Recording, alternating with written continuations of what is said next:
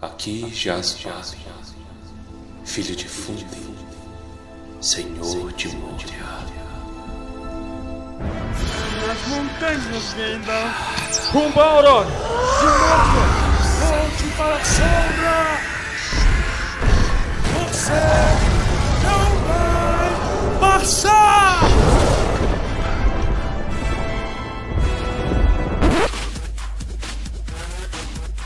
Almares, senhoritos e senhoritas, e o meu nome hoje é MC Pipim. E meu nome é MC Gandalfo. E eu sou o DJ Bombadil. O segundo melhor DJ do Brasil. Porque tem que ser humilde, né, cara? Ah, maravilha. E nós vamos hoje, junto da comitiva do Anel, explorar um dos lugares mais místicos da Terra-média. Melhor lugar. A origem desse podcast. A origem desse podcast, que vem não apenas das Minas de Moria, mas da capacidade que este local tem de produzir músicas incríveis. E mortos a rodo.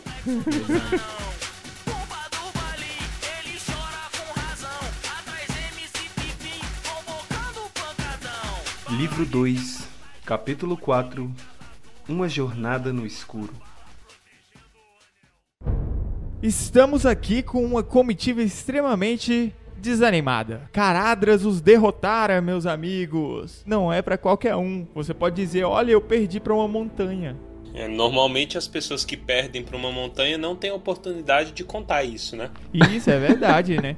Se você vê lá, o Monte Everest tá cheio de pessoas muito motivadas que nunca desceram. Era no Everest que tava tendo aquela parada da galera indo sem equipamento, tipo, tava um frenesi de influencer querendo subir no Everest, etc. E galera morrendo a, a rodo.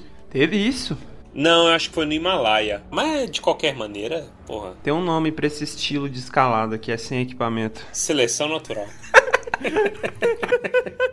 É bom que o Gandalf fala do ataque no passo do chifre vermelho. A montanha é tão fé da puta que atacou eles, de fato. Foi um ataque, velho. Deliberado. Deliberado. Uma vez atacados, eles precisam tomar uma decisão. E aqui o Gandalf ele expõe os seus desejos mais ocultos. Ele diz: Olha, amiguinhos, eu tinha uma vontade, passo largo não queria, e agora é a hora. Vamos pra Moria. Ele joga as cartas na mesa. Ou a gente segue em frente, ou nós voltamos pra Valfenda. A orelhinha do Pippin levantou na hora, fazendo: Vamos voltar?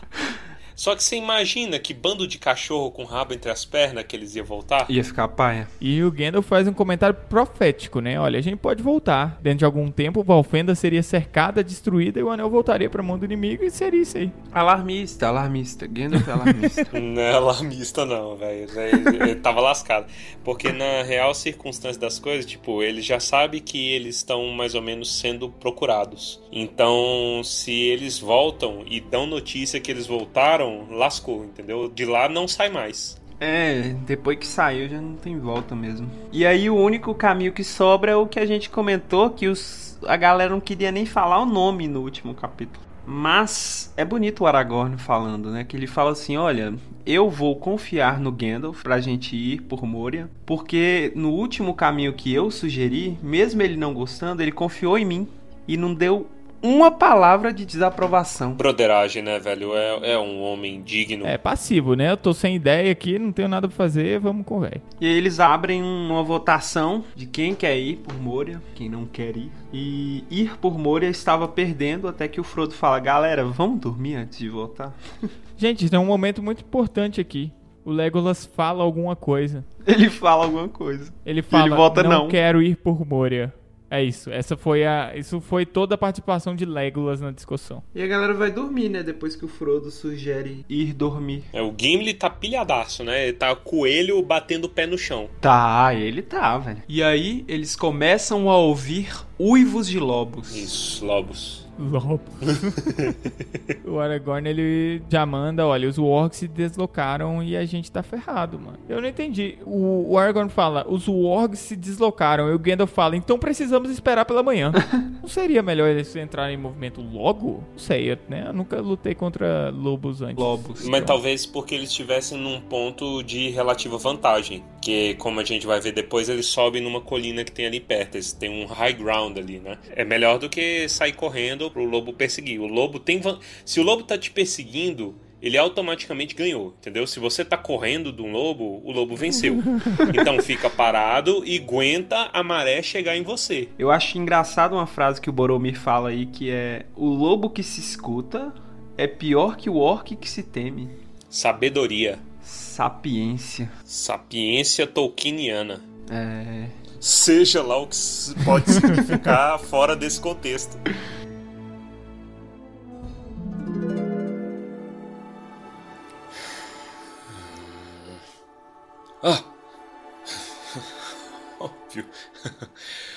Mello.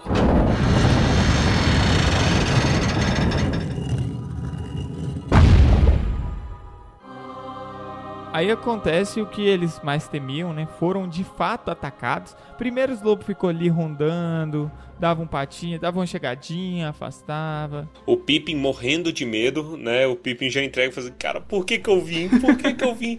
Eu acho engraçada a reação do Sam. O Sam fala assim, rapaz, meu coração já tá nos pés. Mas eu acredito que o destino do Gandalf não é barriga de lobo. Então vamos confiar, porque alguma coisa ele vai fazer. É. Eu sou um bosta, eu sei que eu sou um bosta. Mas, rapaz, confia no tio aqui. Fica subentendido que o destino do Gandalf pode não ser a barriga do lobo, mas o dele sim. É, Isso. Por isso ele vai grudar no Gandalf. é o que eu faria, né? Mas é, eles fazem uma formação ali. Eu fico me perguntando, né? Será que eles fizeram tipo uma pessoa grande e um hobbit? Um grande e um hobbit, um grande e um hobbit. Porque eles todos encostam as costas. Isso não ia tampar a visão deles, não? Porque a luz só tá vindo de um ponto. Quem tava do lado inverso, a lareira, ia ficar completamente exposto sem ver. Ah, coloca o Legolas lá e tá bom. Mas lareira tem. Mas onde estava a lareira? Eles estavam em volta da lareira? Então, não dá pra saber. Se eles, não, se eles tivessem ficado em volta da lareira, da lareira, aí ninguém veria nada, né? É porque eles sobem numa colina que tem uma árvore, não é? Ou várias árvores, eu não lembro. O que eu entendi é que eles deixam. A gente tá falando lareira, né? Como se fosse uma casa, Ai, né? meu É Deus. fogueira. Ah, Fazem fogueira. a fogueira, é. Mas eh, eles fazem uma fogueirinha no pé de uma árvore, depois que o Gandalf chega e ele toca fogo em tudo. Mas eu imagino que devia estar pertinho da árvore, justamente pra pegar fogo nela, né? É. Aí, porra, fogueira tem luz radial, é 360 graus, então tá de boa. Não tem nada bloqueando, eu acho. Tá bom.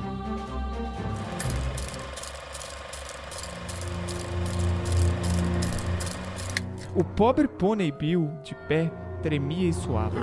Os uivos dos lobos agora estavam por toda a volta, algumas vezes mais próximos, outras vezes mais distantes. Na calada da noite, muitos olhos brilhantes foram vistos espiando sobre a saliência da coluna. Alguns avançaram quase até o círculo de pedras. Numa falha do círculo podia-se ver uma forma grande e escura de lobo parada, observando-os. Soltou um uivo de arrepiar, como se fosse um capitão chamando sua tropa para o assalto.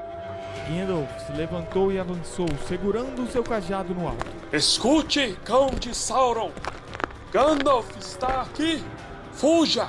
Se der valor à sua pele asquerosa, vou murchar você do rabo até o focinho se ousar pôr as patas nesse círculo! O lobo rosnou e avançou em direção a eles com um grande salto. Nesse momento, ouviu-se um zunido agudo.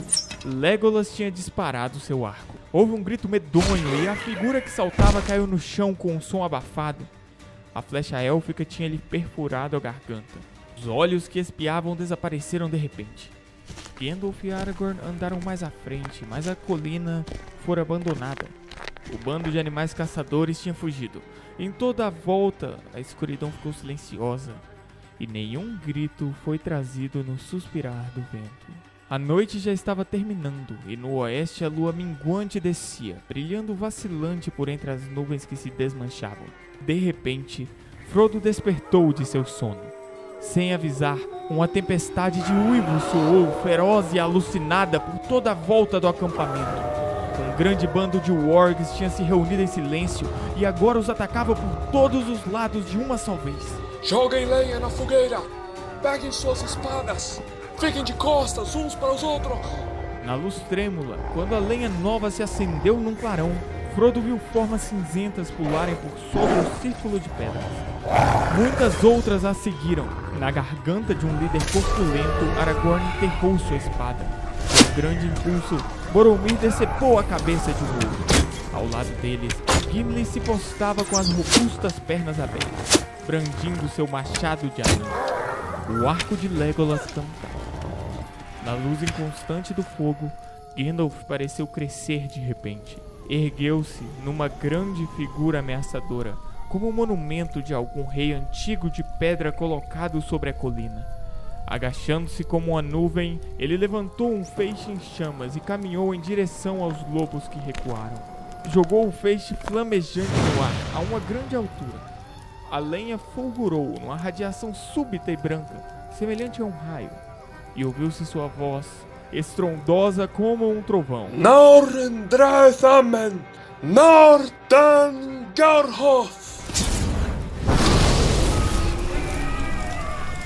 Houve um estrondo e um estalo, e a árvore sobre ele explodiu em folhas e botões de fogo que cegavam os olhos. O fogo atingiu uma a uma a copa das árvores. Toda a colina estava coroada por uma luz ofuscante. As espadas e facas dos defensores brilhavam e faiscavam. A última flecha de Legolas se acendeu em chamas quando cruzou o ar. Queimando, atingiu o coração de um grande chefe dos lobos. Todos os outros fugiram. Lentamente o fogo foi se extinguindo, até não sobrar nada além de cinzas e brasas. Uma fumaça amarga se enrolava sobre os troncos das árvores, subindo da colina, escura, enquanto a primeira luz da aurora aparecia pálida no céu. Os inimigos tinham sido expulsos e não retornaram.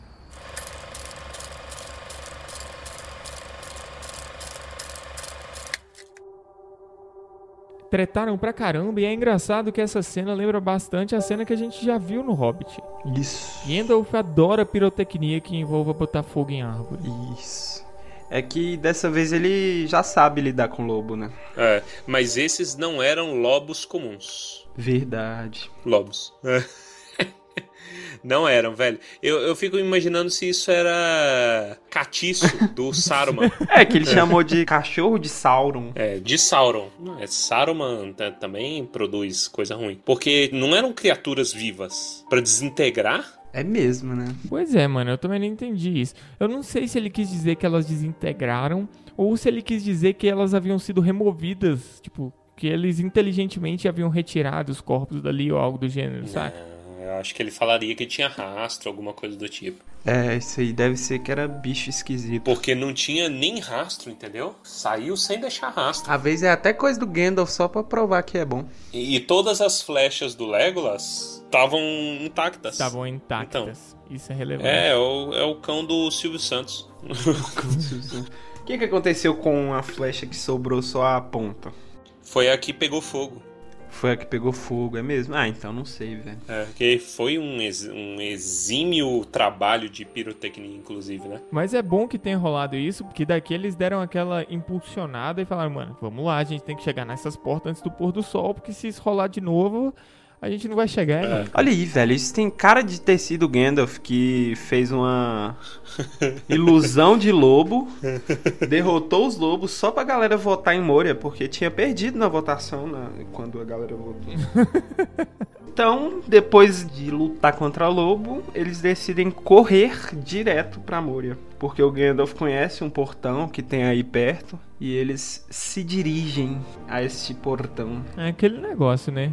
Ele conhece o portão, mas ele não sabe como funciona, ele não sabe o que, que tá acontecendo direito, mas ele falou, é, vamos lá que vai dar bom. Eles encontram um antigo curso de um riacho, só que tá seco. É, tá seco. Simplesmente não bate com o que ele lembrava, né? Quer dizer, conhecia. Bom, não demora muito até eles descobrirem o que tinha acontecido que esse riacho estava seco. O riacho tinha sido represado e aí formou um lago ali nas portas do Azevin, no portão do Azevin. Coisa de Saruman, tenho certeza. Na- Isso aí é o capeta. Isso aí, isso aí é o Gandalf, velho. Pra botar o, o que que tem lá no lago é o capeta. Nada dá mais medo do que bicho que você não consegue ver em água parada. Vulgo mosquito da dengue. Botou um mosquito É da mesmo, dengue né, gigantesco. O que não tinha de, de larva de Aedes aegypti aí nesse... Você tá é louco. Por favor, vamos fazer uma campanha aqui no Tumba do Balim contra o mosquito da dengue. É necessário. Vamos. Mosquito da dengue com tentáculos. Ah, eu lembro daquele mosquito da dengue do Cacete Planeta. Capaz que o povo nem lembra. Deus me livre. Planeta. Mas tinha um. O Hélio de la Penha É. de mosquito gigante assim. Era muito bizarro, velho.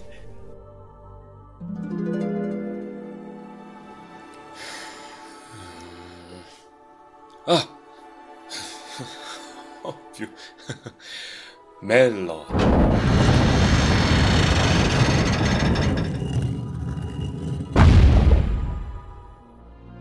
Mas eles ainda não sabiam que tinha um capiroto ali embaixo. Eles chegaram e falaram: Olha, tem um rio. A gente podia chegar nadando, mas eu tenho certeza que ninguém quer nadar. Gandalf disse isso. Gandalf foi safo. Que imagina se um jegue resolvesse nadar ali. Mas eles dão ali uma voltinha e tal, e chega ali o Gandalf. Tá. Aqui acaba o caminho dos elfos de Azevin. E eles não tinham esse nome à toa. O Azevin era de fato o símbolo desse povo. E eles plantaram um Azevinho lá porque eles podiam e não tinha ninguém pra falar pra eles que eles não podiam. É isso. Se não tem placa nenhuma de que você não pode plantar azevim, você planta azevim. Cara, sempre que você vê uma placa, eu quero que você se lembre. Alguém causou o aparecimento daquela placa. Verdade. Placas contam histórias. Placas contam histórias. É isso. Lembre-se disso. Se você chegar lá na churrasqueira do clube e tiver escrito embaixo não jogar fogos de artifício na churrasqueira, é porque alguém fez um show muito incrível naquele, naquele lugar. E muito, muito extremo. Alguém provavelmente perdeu uns três dedos. Não, mas a mais óbvia, vai. Você entra num banheiro, tem escrito não urine no chão. Isso. Porra. Amiguinho, faça um favor, se você não consegue mirar o vaso no banheiro, você precisa de um médico. Se o problema não é físico, você precisa de um psicólogo, entendeu? Se você balanga o Júnior e ele não para de urinar, vá no médico também. Porque você sabe que tem aqueles brother que fica pingando e sai pingando no banheiro todinho, né? Deixa o rastro. Nossa, que nojo. Cara, respeita o profissional que vai trabalhar, que vai limpar esse lugar depois. Por favor, seja um adulto. Ninguém merece. Mas tem aqueles mais extremos, né? Tipo, n- não faça cocô no chão. É. Lá na UNB, a gente tem o, o prédio mais famoso, né? O famoso Minhocão, ou ICC Norte, né? Pra quem gosta da sigla, quem é de Brasília entende. Prédio esquisito do Darcy Ribeiro, pra quem é de fora. E aí, lá teve uma época, cara, eu acho que eu devia estar no segundo ano da faculdade, alguma coisa do tipo. Fizeram xixi nos bebedouros. Tinha uns bebedouros lindo. Tinha acabado de colocar, velho. Aí teve uma foi uma das últimas, inclusive. Uma das últimas, dos últimos happy hours que teve lá. Mas fizeram xixi de ponta a ponta em todos os bebedouros, cara. Eu não dou conta, eu olho pra aquilo ali. ah. Eu acho que não cancelaram as festas por conta desse happy hour, mas foi por conta de um em que rolou tiro. Caraca. Ficava muito caro fazer a placa não atire na, em festas, aí eles só cancelaram. foi mais barato.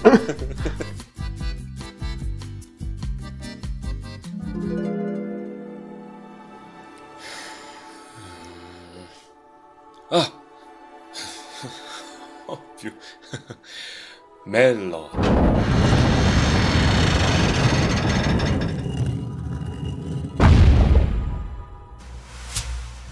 Aqui o Sam ele tem o primeiro choque de realidade. O Sam ele fica sabendo que o Bill vai ter que ser abandonado. Isso. Aqui a gente vê que o Sam ele é dos nossos, entendeu? O Sam ele ia lá e ia se cadastrar na Associação de Proteção aos Pôneis da, da Sim, Terra-média. o sindicato dos pôneis. Isso ele ia. O, É. Bill, ele, o Bill ele teria lugar de destaque no Sindicato dos Pôneis. O Sam, provavelmente, ele, ele seria o único homem a pôr ordem nos relinchos do Sindicato dos Pôneis. Porque o Sindicato dos Pôneis é um pouco complicado. Ninguém consegue assinar a ata. Eles não conseguem. Aí é um pouco complicado. Aí eles ficam pedindo o Beto Carreiro, mas o Beto Carreiro já não aparece mais. Mas o Gandalf deixou claro pro menino Sam que não tem como. O Bill vai ter que voltar. Não tem como ele entrar em Moria. Não tem como ele continuar o caminho que eles vão continuar. E aí, o Sam fica devastado. Mas o Bill entende. O Bill entende melhor do que o Sam. que É. Ele tem que voltar. Ele entende, ele fala, meu filho, entre eu e você, quem rodou foi você. É, o Gandalf fala. Ele tem as mesmas chances que nós de sobreviver. É. Mas o Sam tá preocupado é porque eles acabaram de lutar com lobos, né? E o, o Bill vai voltar sozinho pra Valfenda. O Gandalf confia no Bill. O Bill passou muito tempo em Valfenda, Uhum. sendo cuidado pelos elfos, então ele já tem experiência suficiente pra fazer essa viagem sozinho. Exato. Depois de anunciar e vai um chororô. Tá, vamos adiar um pouquinho ainda. E aí eles seguem em frente. Eles vão dando curva pelo laguinho, né? E aí descobre que tem uma parada especialmente suja, água verde. Água verde, né? Ser aquele lodo. Aquele lodo lascado. E o Frodo não se sente bem. Porque ele vê que parece que teve um movimento na água. A gente ainda vai comentar mais pra frente nesse capítulo, mas depois da ferida do Frodo no topo do vento, ele está especialmente sensível para algumas coisas. Uhum. E ele estar sensível ao lago aí pode ter sido já influência da ferida. A ferida foi curada, mas ficou nele marcas. Porque naturalmente é isso que acontece quando você tem feridas extremas. Você começa a ver melhor as coisas. Verdade. Progressão natural das coisas. E bem, depois disso, o Gandalf começa a dar uma breve aulinha de história, né? Contar um pouquinho sobre os elfos do caminho do Azevin. Uhum. Como a gente já falou antes, essas terras em Eríado, Eregion, teve muito elfo ali, né? Havia amizade entre elfos e anões em tempos passados, o Gandalf até menciona isso, e aí é uma oportunidade pro Legolas e pro Gimli se alfinetarem. Olha, eu não soube que foi culpa dos anões, não. Nem nem eu soube que foi coisa do elfo. Oxi, Legolas falou de novo. Legolas falou de novo falou de novo. Vamos contar quantas vezes Legolas fala. duas vezes. É. Até o momento aqui nós estamos tendo um recorde de interação. Personagem extremamente bem desenvolvido, profundo. Até o momento aqui tá dando tudo certo. Excelente. Mas o Gandalf apazigua e fala que ouviu as duas coisas, então foi É. culpa dos elfos e dos anões. É, e foi, e foi mesmo. Ganância, ganância e orgulho, sempre.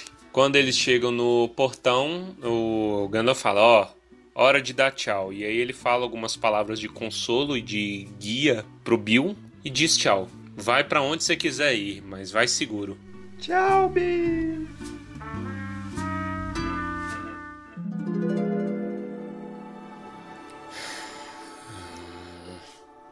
Ah! Óbvio. Melo.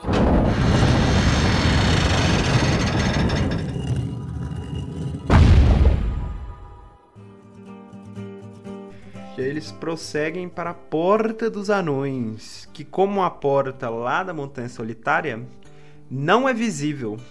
Ela fica invisível quando tá fechada. É, ela é feita em. é- é- seria letras da lua também, certo? Seriam letras da lua escritas com mithril. Exato. Porque letras da lua, eu acho que elas são naturalmente feitas de mithril. Isso. E aí eles começam a pensar, né? Putz, como é que a gente vai fazer pra abrir? Porque até então é pedra lisa. É, E aí o, o Gandalf vai tentando abrir, aí tenta, e vai passando o tempo, vai passando o tempo, e eles vão ficando agoniados e agoniados, e eles ficam inquietos. E o Frodo olhando de relance pro lago, morrendo de medo. morrendo de medo. Aí vai, não passa, não passa, não passa, a- até que a lua surge, né?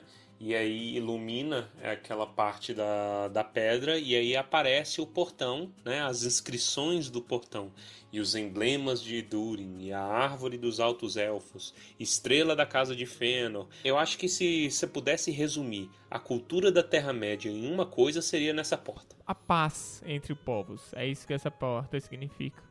Mas, como tudo que envolve seres que se acham muito inteligentes, justo anões, elfos e homens, A paz não dura muito tempo, esse portão fica sem significado e todo mundo dentro e por trás dela tá morto.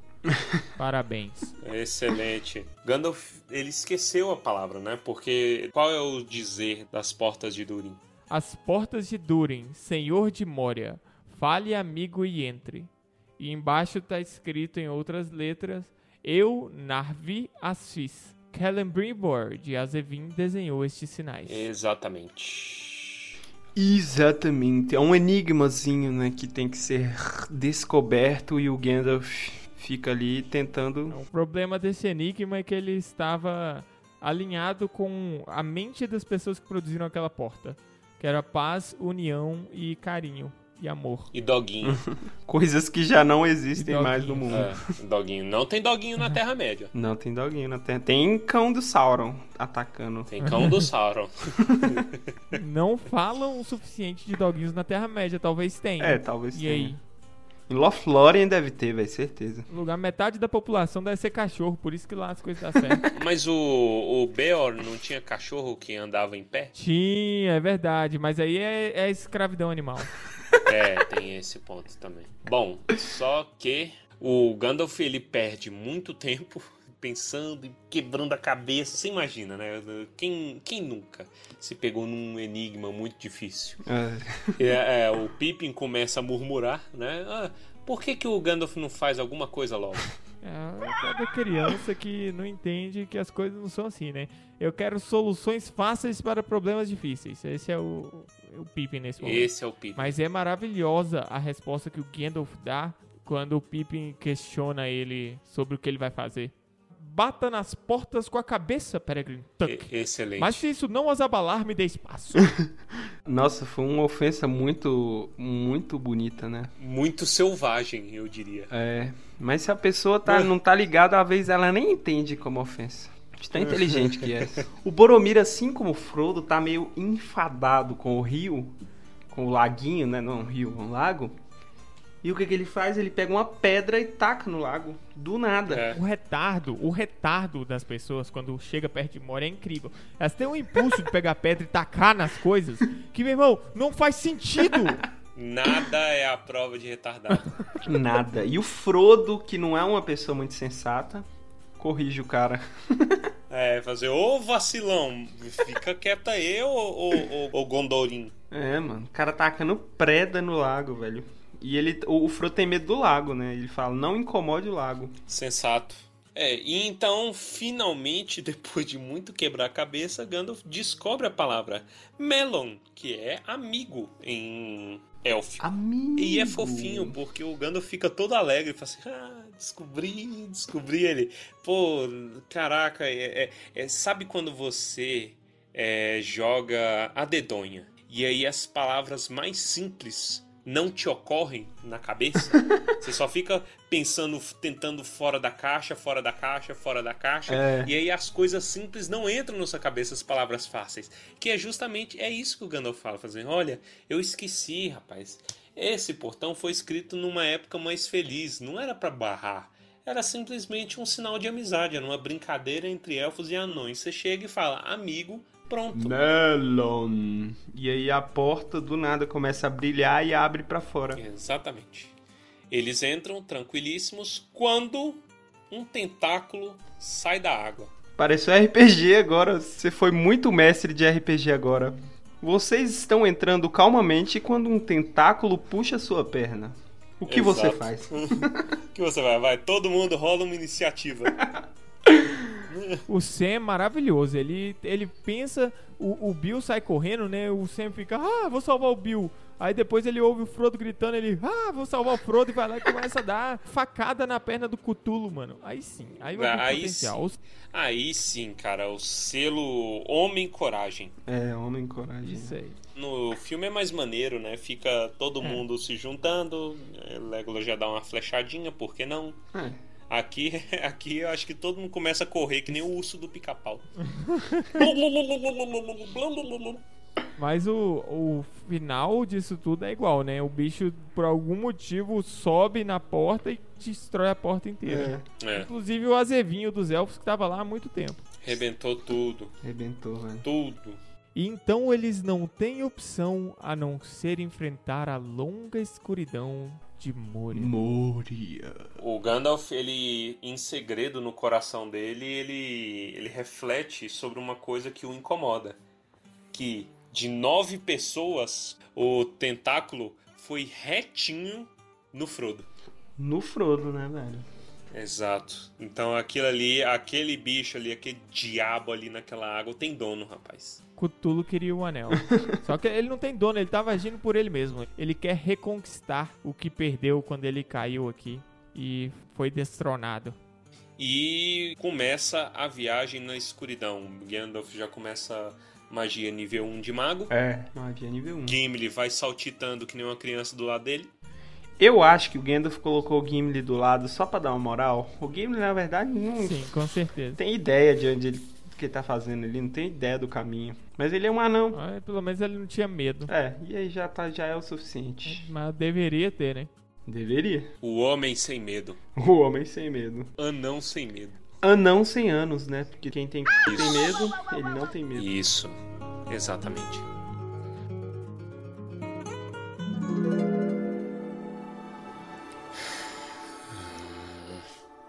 Ah! Óbvio. Mello.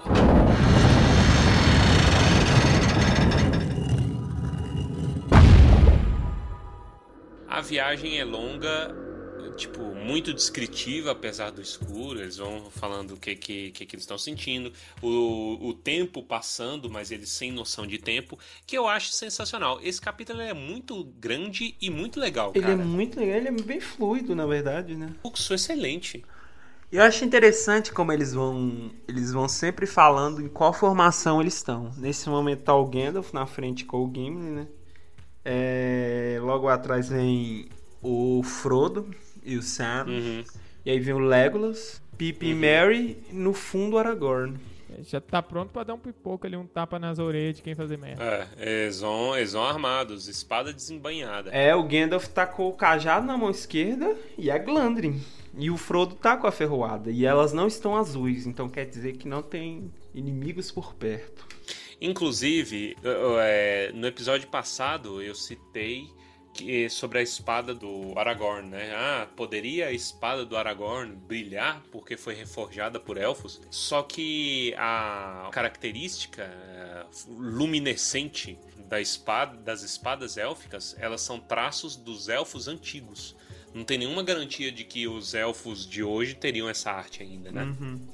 Isso é muito teoria por conta de interpretação, porque sempre que o Aragorn desembanhava, realmente era uma chama. Todo mundo ficava com medo, porque a luz da lua refletia muito forte na espada e a luz do sol queimava muito forte na espada. Aí, essa coisa poética, bonita, Coloca, né? coloca qualquer espada na mão do Viggo Mortensen e vê se isso aí não vai acontecer. Me coloca na mão do Viggo Mortensen Olha ver se lá. eu não vou brilhar. Porra, Aí, aí vai brilhar a nossa briga pra ver quem vai cair na mão do Viggo Mortensen. exato.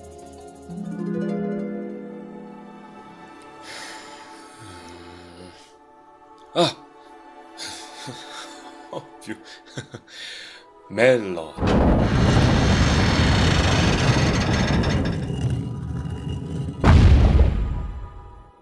Aí eles seguem em frente justamente pela escuridão. E aqui não acontece tanta coisa, apesar de ser uma descrição magnífica, né?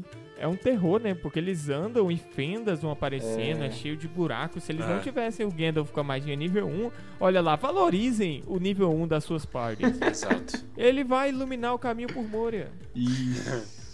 O Aragorn, ele até dá uma levantada na moral, porque a galera, querendo ou não, tá com medo, né? Ele chega e fala: Ó, vocês não tenham medo, não, porque neste velho eu confio. Já vi esse velho em muita rinha de velho aí por mundo afora. Esse cara se garante na porrada. Esse velho é triste, o cara é malandro. O cara sabe, velho. Olha, O cara Val- sabe o que faz. bicha é lenda. Eu imaginei muito a rinha de velho, velho. Você joga o Rick do Rick and Morty lá pra lutar com alguém. É. É, pô. Rinha de velho. E aí até que eles chegam em um lugar onde tem três caminhos. Um pra baixo, um pra cima e um reto. E aí o Gandalf lança o Não me lembro deste lugar. E aí, faz o que, né? Sente e chora. Tentação do SBT. Vamos lá. Vamos lá. Pra onde vocês querem?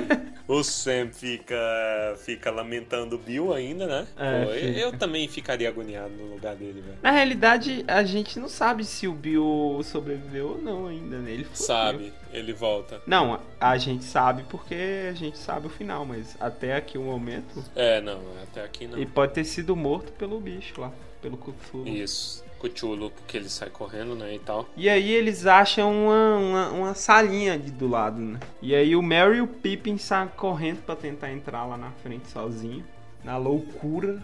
E aí o Gandalf sai gritando, calma, calma, não entre em qualquer lugar sem a minha autorização, eu sou o guia, eu vou na frente. É, e eles vão andando, etc. Vê que tem um, um poço. E aí Pippin, É. fazendo jus, a burrice, porque nada é a prova de retardado. É, Moria, em élfico, deve significar idiota, né? Mina do idiota. Tem uma aura. É. Porque tem uma aura Mina ruim nesse lugar, velho.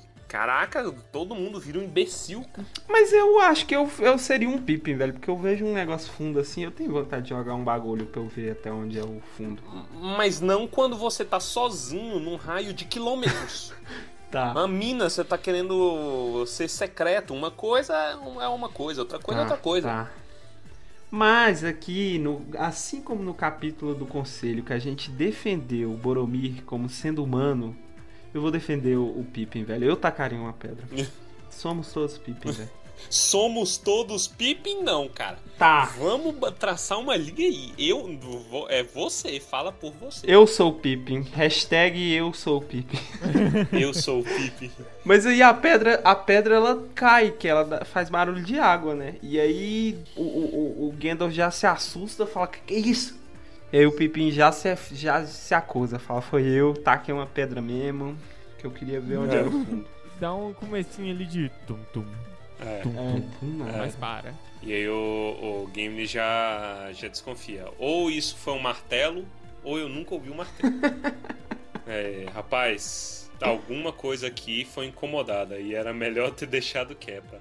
É, da próxima vez, Pippin, você se joga também e nos poupa da sua estupidez. Nossa, essa frase é muito boa, né? Da próxima vez É. você... Ele já, já é a segunda patada que ele dá no Pippin em menos de 10 páginas. E essa foi a mais merecida, né, digamos, de Essa passagem. foi. Mas é sempre bonito, velho. Eu queria ser o Gandalf, velho. Até pra ofender o No cara. capítulo do conselho, a gente falava sobre o mau presságio que o Aaron tinha com a Uhum. ida do Pippin. Eu acho que ele pressentiu esse momento. Faz todo sentido. Ah, é porque é isso aí que ia levar no que acontece no próximo capítulo. O Gandalf vira, na hora que ele vira pro Pippin começa a tocar. Brincadeira tem hora. É, lá no Brincadeira. fundinho. É, lá no fundo. Cadeira tem hora. Acertou um monte de elfo da floresta lá embaixo.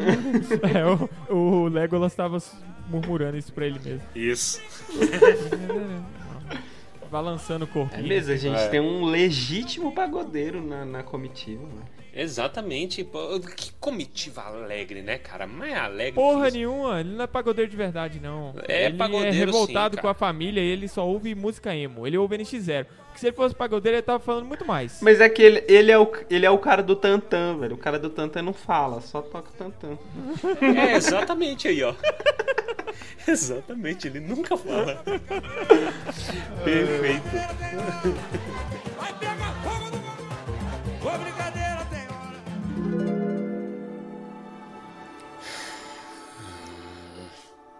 Ah! Óbvio. Mello.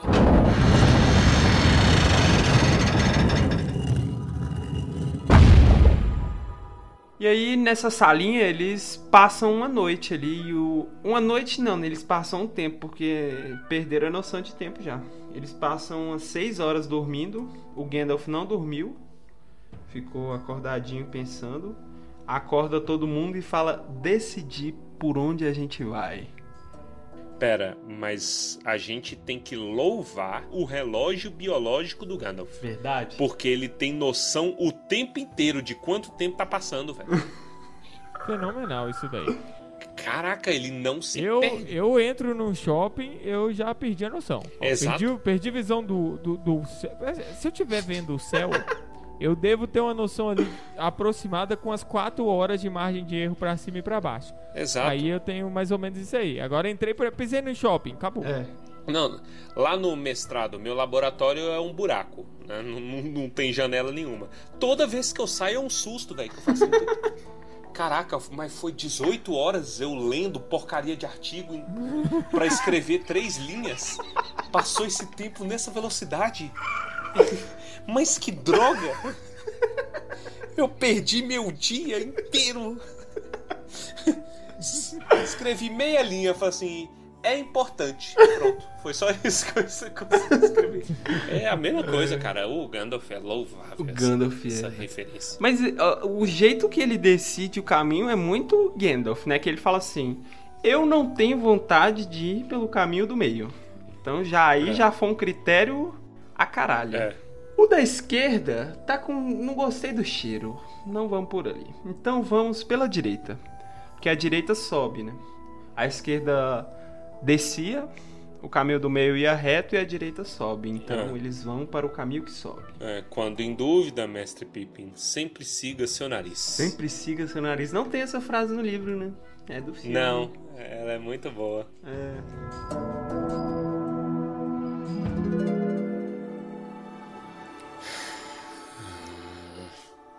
Ah! Óbvio. Melon.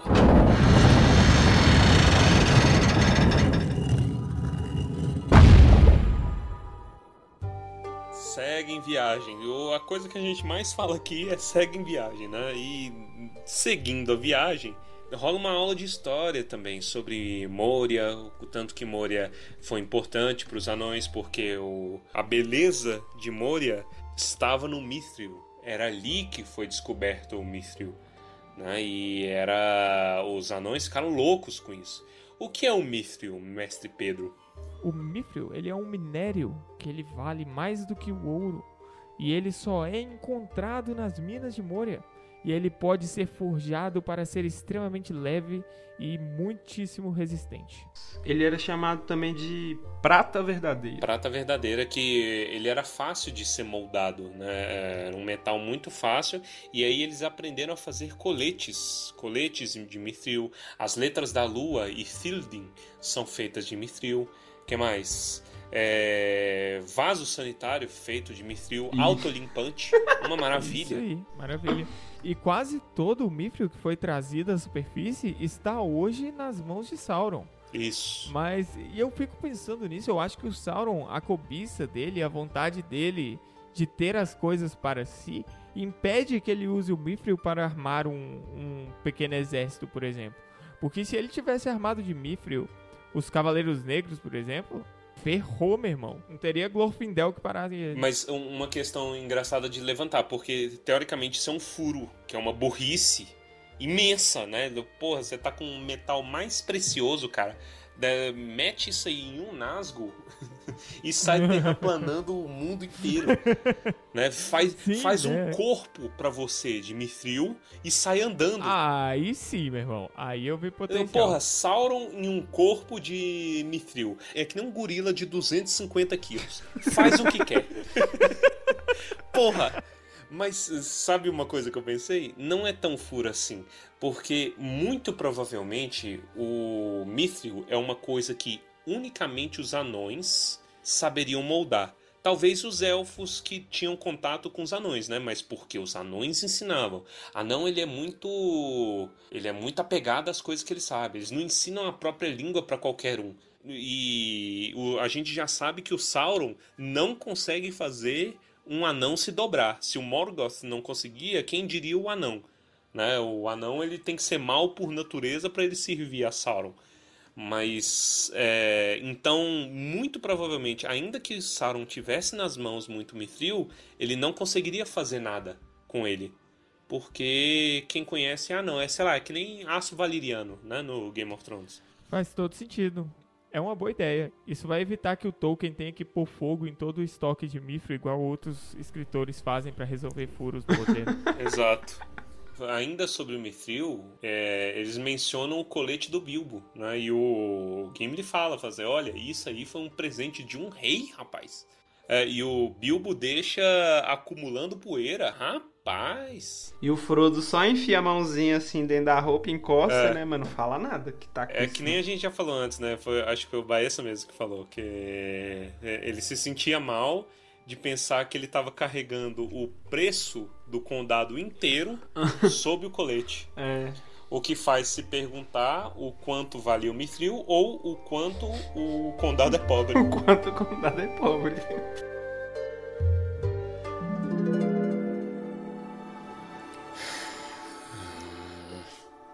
Ah! Óbvio. Melo.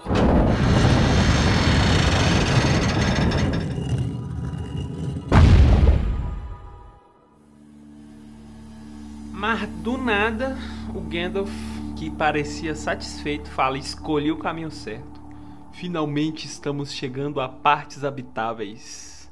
E acho que não estamos longe do lado leste. Então eles já estão chegando no que é a saída de Moria, né? Tem uma coisa que a gente não falou que é sobre os sentidos aguçados do Frodo. O Frodo, em vários momentos durante a viagem pela escuridão, ele tem a impressão de estar ouvindo passos. Passos nus, que são audíveis quando eles andam e param um pouco depois deles pararem. Então é alguma coisa que está se aproximando aí, só que ele não sabe o que que é e deixa ele inquieto. E aí, então, o Gandalf é, faz uma magia que ele levanta o cajado e sai uma luz pra cima, assim, e eles veem um lugar que é maravilhoso, né? É um troço gigantesco, um bagulho. O pé direito desse lugar, velho, é incalculável. Isso. E aí o Sam tenta ofender a galera e chama o lugar de buraco, velho.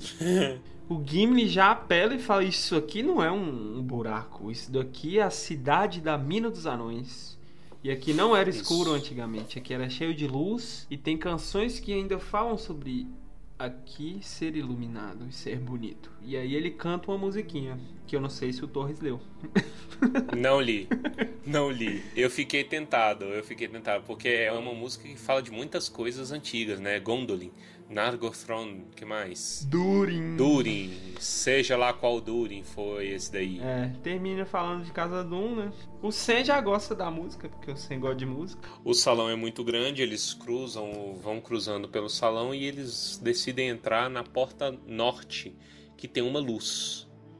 Passam debaixo do arco e eles entram num corredor largo. E é um corredor bastante iluminado até. É uma coisa engraçada da gente falar, porque apesar deles estarem dentro das montanhas, existem passagens de ar, tem poucos pontos, né, pontos mais altos, tem passagem de luz, como esse daí que eles chegam.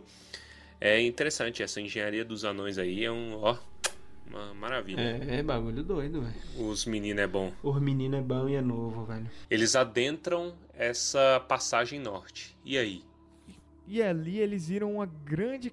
E ali tinha uma grande quantidade de poeira no chão. Eles tropeçaram em um monte de coisa. Eles nem sabiam o que, que eram essas coisas. Hum. E tinha só uma abertura assim no fundo. E a luz batia diretamente numa mesa no meio da sala. Isso. Pra mim, uma das cenas mais bem construídas no filme. E aqui extremamente bem descrita. Eles ainda não sabiam, mas no túmulo estava escrito algo de muita relevância para mim, para os meus amigos e para todos vocês que ouvem esse podcast. A luz batia diretamente numa mesa no meio da sala. Um único bloco retangular de cerca de 60 centímetros de altura, sobre o qual fora assentada uma grande laje de pedra branca. Parece um túmulo. Na laje havia runas gravadas a fundo.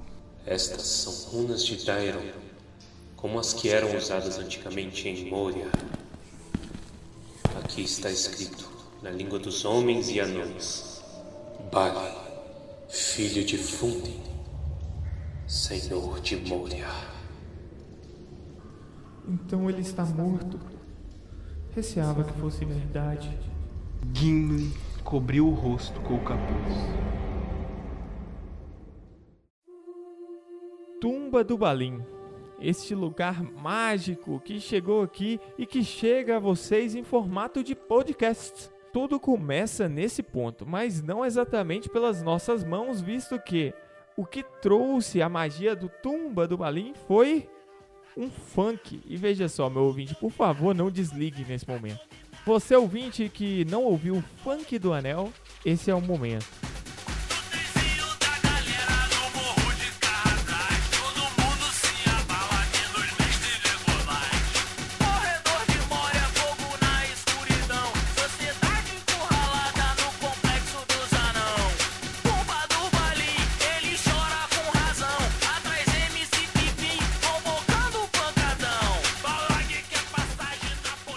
Nesse funk, cara, que tudo começou. Era muito engraçado porque a gente repetia o tempo todo. Eu, eu em particular, eu conheci por conta do Jovem Nerd. Sim, no episódio sobre Senhor dos Anéis, o Jovem Nerd chega a citar o funk do Anel. É, que é um- era obra-prima em 2000, 2002, eu acho que, que lançou. Inclusive, nesse podcast, o Eduardo Spor, que esteve aqui com a gente recentemente, estava lá. Era muito legal. E a gente comentava muito, né, velho? A gente era o grupinho de amigos no ensino médio.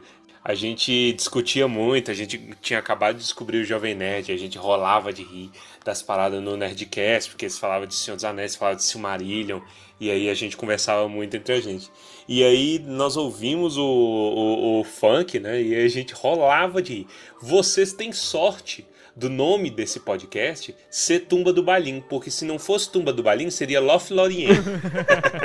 Reino da Galadriel. De- surgiu a ideia, falou assim, ei, nós podíamos fazer ou um canal no YouTube ou um podcast. Isso, que na época, na época a gente seria inovador. Ninguém tinha canal no YouTube. E houve aquele piloto, né? O piloto eu acho que é uma das histórias mais ridículas, mais engraçadas Cara, que tem, cara. Aquilo lá, gente, aquilo lá foi ridículo. Primeiro que a gente tentou falar do Senhor dos Anéis de uma forma genérica. Então, eu não sei o que, que a gente esperava fazer. Tipo, episódio 1, Moria. Como assim? Mas, mas já naquela época, é, o... como que foi a ideia do Tumba do Balim? Era na... O Tchete tinha apresentado pra gente um podcast chamado Alô Romora. Não sei se vocês conhecem, um podcast gringo. Exatamente. E aí ele falava assim: Olha, o Alô Romora, eles fazem leituras, capítulo por capítulo, de Harry Potter. A gente gosta muito de Senhor dos Anéis. Nós podíamos fazer um sobre o Senhor dos Anéis. E aí foi a gente pilhando e pilhando e pilhando. Esse foi o momento que tomou forma. Podcast a gente já começou a pensar em 2012, por aí, mas eu acho que a gente lançou esse piloto muito tempo depois. Lançou não, né? Só gravamos. Juntamos na casa do Baessa, aí todo mundo pelado da cintura pra cima, Isso aí, todo mundo sem camisa. varapau. Em volta da mesa de som. Nós gravamos em Unai e Unai tava um sol Tava. infernal, cara. Aí não tem como, vamos gravar todo mundo sem camisa. Aí todo mundo, aí quem tava? Tava eu, Pedro Baessa, Saul, que já participou Isso. com a gente, Jonas e o Arley. Jonas e o Arley, dois amigos nossos que nós estamos tentando trazer eles tem tempo e nunca dá certo os, os horários. E aí a gente foi falando sobre coisas gerais, por que, que vocês gostam do Senhor dos Anéis e tal. Foi tipo quase duas horas de gravação, né? Era. Equipamento profissional, os microfones do Baessa, tudo Foi. bonitinho. A gente gravou, né? E assim, a gente gravou na casa do Baessa e a gente era todo mundo inexperiente com o que tava fazendo. Acontece que a gente pegou os equipamentos do irmão do Baessa, que é músico, pra gravar. Eram bons equipamentos. E a gente não tinha consciência disso ainda. Na hora, de gente- na hora de editar o podcast, eu falei, eu vou editar e vai ficar um podcast maravilhoso. A podosfera não mal pode esperar por isso. E 50% do conteúdo, mentira, 80% do conteúdo era prato batendo. Era prato batendo, velho. Que Era pariu. prato batendo. A, A gente mãe do que a Baessa- mãe do. De- desculpa, Odete, se você estiver ouvindo nós no, no podcast, mas a mãe do Baessa ficou o programa inteiro do lado da gente lavando, lavando louça. A cara do Tchê. Você sabe que eu acho que ela fez de propósito? Eu, eu tenho certeza que ela fez de propósito. Porque ela queria ouvir e falar assim, gente, o que, que esses meninos estão fazendo aí? O que, que eles estão conversando? É. Aí a gente foi ouvir o programa inteiro com barulho, barulho de prato, cara. Aí a gente desistiu por sete anos. Nossa, eu fiquei puto, velho. Eu acho que fez bem, sabia? E recentemente a gente descobriu esse programa e olha, o Baissa tá certo, fez bem, porque caramba, era muito ruim. E foi, foi isso, cara. Foi tudo por conta do funk do anel e essa ideia. É, Ainda bem que nunca morreu, né? Ficou aí a ideia. É, a chama permaneceu. viva. Como foi que a gente começou esse, esse estado atual do Tumba do Balim? Vocês lembram que eu mandei pra vocês a ideia da gente criar um blog de literatura? Isso.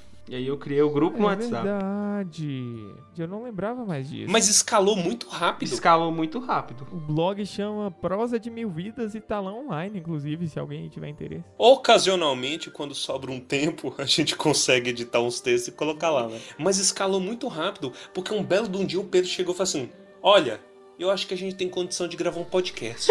Mas a gente tinha. Aí, já, uai, a gente pode testar. Tal, vamos ler, É. fazer capítulo por capítulo. Vamos começar do Hobbit, que é mais fácil. Isso, foi isso, exatamente. E aí foi desenvolvendo, tá? Foi o quê? Umas duas semanas pra editar, né? Um sofrimento. E aqui estamos nós hoje, né? A gente tem o quê? Quase, quase 40 programas lançados a essa altura. É, é- é um orgulho, é uma maravilha. Eu tenho muito orgulho do trabalho que a gente faz, principalmente do lado de pessoas tão lindas e maravilhosas.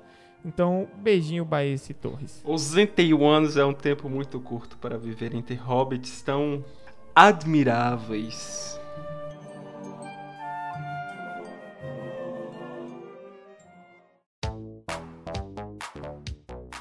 E com esse informe sobre as origens de Tumba do Balim, encerramos mais esse episódio. Esperamos que esteja gostando. Indique o Tumba do Balim para o seu amigo, indique o Tumba do Balim para sua mãe, para todo mundo. Espalhe a palavra de Thorin e venha conosco por essa viagem maravilhosa. Não deixe de acessar o nosso site www.tumbadobalim.com.br e, olha lá, entre em contato com a gente. Manda e-mail, manda DM, manda o que você quiser, mas manda. Queremos saber o que você está achando disso tudo. E com isso vamos então para os comentários cretinos extremamente sucintos para a noite de hoje. Começando com Torresmo. Tumba do Balim. Ele chora com razão. Ah, Isso. interessante. Vamos lá com Baessa. Cara, o meu comentário é o mais óbvio possível. Se você vê um, um lago suspeito ou um buraco muito fundo também suspeito, não tá com uma pedra. Isso é Na importante. verdade, não tá com uma pedra em nada. Não taque pedras. Não atire É pedras. isso que você precisa saber. Nem idosos na rinha de idosos. Não, não, tirem E pedras. por mim, no baile do Bilbo quero ver você dançar. Atravessa o Brandem vindo lá do lado A. Dói, o tapinha não dói, o tapinha não dói, o tapinha não... Nove anel pra lá, sete anel pra cá, três anel pros elfos e um pra todos dominar. Quero ouvir vocês, tá dominado, tá tudo dominado, quero ouvir vocês. É genial, velho. Ô, esse, esse funk é o verdadeiro choque de cultura, porque você nunca iria imaginar funkeiros lendo seus anéis.